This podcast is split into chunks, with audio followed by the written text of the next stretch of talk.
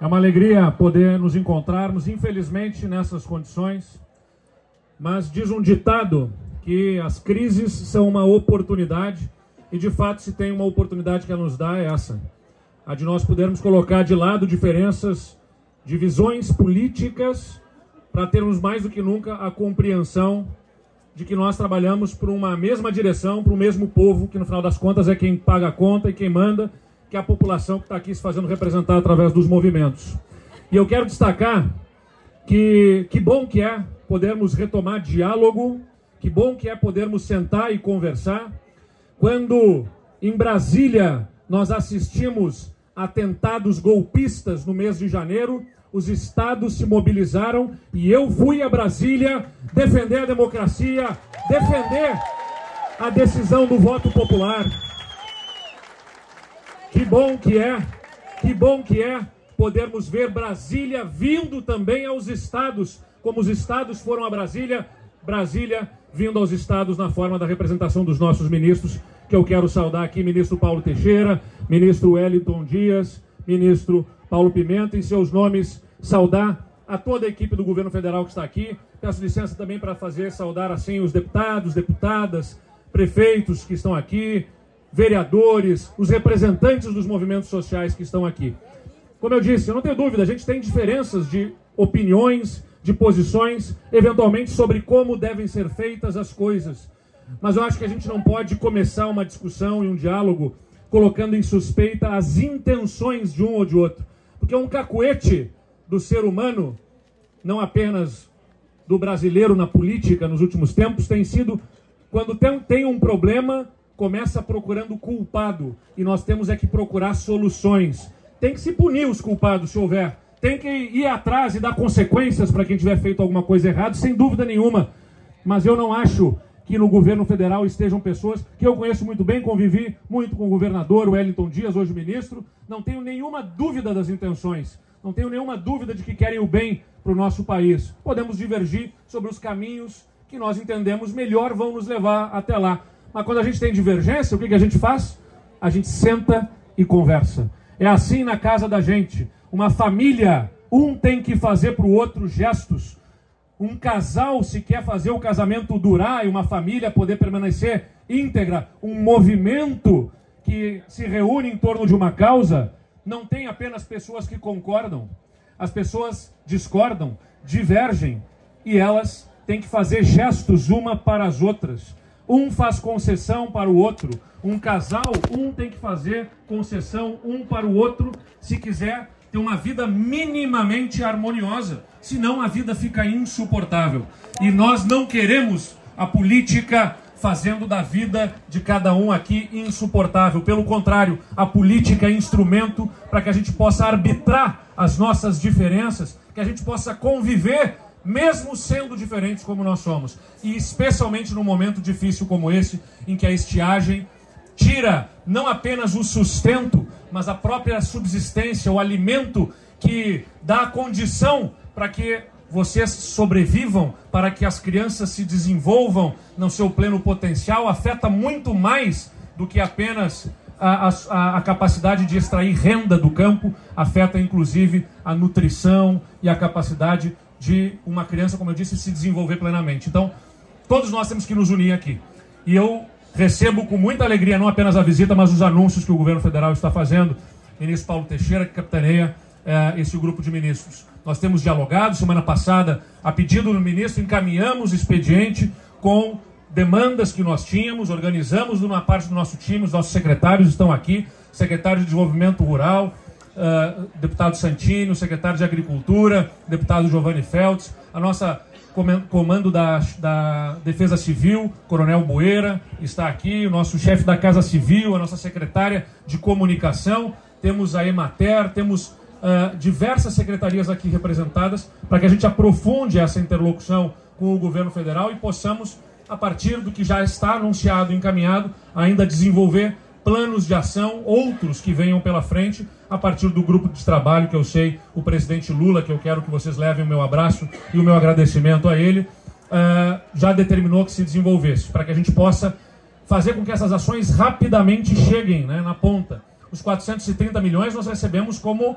um passo inicial, importantíssimo, mas nós precisamos de mais. Os movimentos estão aqui se manifestando. É o governador, tem nada a ver com política, não tem nada a ver com posicionamento político, tem a ver com a expectativa de que a gente possa avançar em outras pautas, como por exemplo a questão das dívidas junto ao Pronaf, ao Pronamp, né, que os agricultores têm que precisam ser no mínimo postergadas, no mínimo postergadas.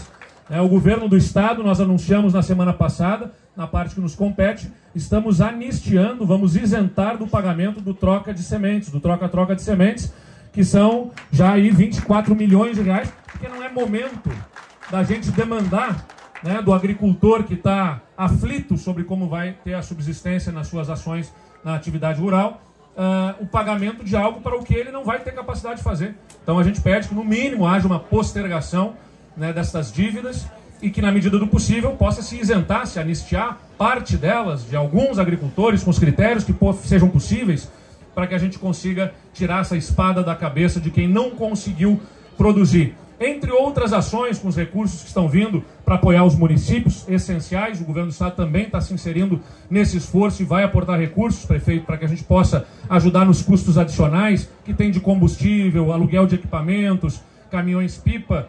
Aliás, uma das demandas que a gente apresentou lá também é justamente de que o Rio Grande do Sul possa ser inserido dentro da portaria interministerial que lá de 2012 estabeleceu o programa de atendimento emergencial para abastecimento d'água com caminhões-pipa, que atende a outros estados que sofrem severamente com secas constantemente, como os estados do Nordeste, mas como essas estiagens estão se tornando recorrentes aqui no Rio Grande do Sul, a gente precisa também ser olhado, é claro que em outra dimensão, em outra situação, não estou querendo comparar as situações, mas também exige ações continuadas, né? senão a gente vai ficar todo ano que tem estiagem parando para sentar e ter que fazer uma nova mobilização para o atendimento às demandas. Então é importante que a gente esteja já inserido dentro dos programas continuados uh, de enfrentamento aos ciclos da seca, porque por mais que nós venhamos a avançar, e estou confiante, nós vamos avançar da parte do governo do Estado, e tenho certeza em sinergia com o governo federal, com um programa estruturante, olhando,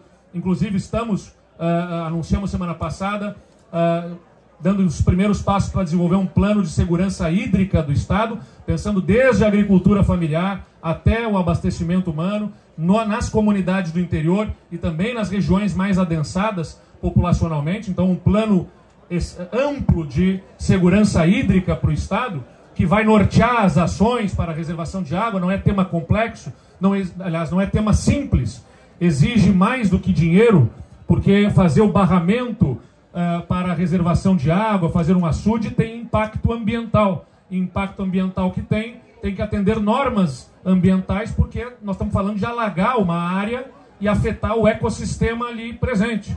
E isso exige análise do impacto ambiental. Então não é só ter dinheiro, né? é ter também a análise adequada para que a ação que nós vamos fazer como homens e mulheres, seres humanos no meio ambiente, querendo proteger de algo que tem a ver com as mudanças climáticas, seja uma interferência que vai causar mais impacto, provocando o meio ambiente a ter outras reações. Então, não é simplesmente botar dinheiro, cavar açude e garantir que exista ali a reservação da água. Ela tem que ser feita com respeito ao meio ambiente, mas é importante que a gente sente também, aqui, ministro Paulo, ministro Wellington, uh, para que a gente possa discutir isso de forma interdisciplinar, ou seja, Ministério do Desenvolvimento Agrário, Ministério do Desenvolvimento Social, o Ministério do Meio Ambiente é fundamental nesse processo.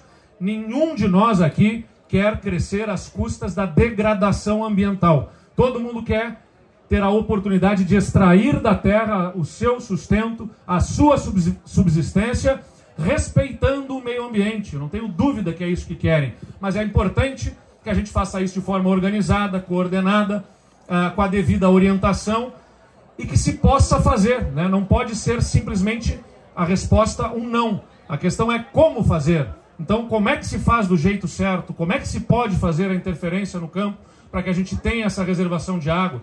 A gente vai precisar aqui na região, próximo daqui, uh, senhores ministros, nós temos uh, barragens que estão uh, sendo desenvolvidas, com, inclusive com recursos do governo federal, como a barragem do Taquarembó, a barragem Jaguari, uh, que vai precisar depois de uma série de recursos para os canais que vão levar as águas da reservação de água para as propriedades rurais e a gente vai precisar também do apoio do governo federal. Enfim, o que eu saúdo aqui, muitas ações vão ser desenvolvidas em conjunto, não tenho dúvida disso. E esse ambiente de diálogo eu saúdo. Eu já fiz publicamente, inúmeras vezes faço aqui novamente. Que bom que é poder novamente sentar e conversar, dialogar para que a gente desenvolva uh, as soluções para os problemas. Nós vamos manter as nossas divergências. Deputada Maria do Rosário, não tenho dúvida que, que trouxe um ponto de divergência que a gente tem. Faz parte do processo. A gente vai ter bons debates e discussões sobre isso. Uh, mas o importante é que não deixemos de conversar. Por isso, eu vou pedir até que os ministros aqui se levantem, porque eu não tenho dúvida que quando eu postar esta foto aqui no meu Instagram, quando eu postar nas redes sociais o vídeo desta nossa ação conjunta, não faltará quem critique dizendo se juntou com aquele, se juntou com esses. E eu quero dizer com clareza: me juntei porque o povo brasileiro os colocou com toda a legitimidade na posição que está. Assim como me colocou na minha posição. Passada a eleição é o que foi falado aqui. Nós vamos sentar, conversar e achar soluções conjuntas, porque quem é o verdadeiro patrão aqui são vocês, e é para vocês que nós temos que estar ouvindo e direcionando cada uma das nossas ações. Tenham fé, confiem, nós saberemos promover a composição devida governo federal e governo do estado, para não apenas ter as ações emergenciais no curtíssimo prazo, como também desenvolvermos juntos um projeto de médio e longo prazo que atravesse governos o governo federal que vier pela frente, o governo do estado que vier pela frente, que seja orientação para que a gente tenha menos encontros como esse e mais encontros de celebração pelo que vocês são capazes de produzir nessa grande terra que Deus nos proporcionou. Muito obrigado a todos.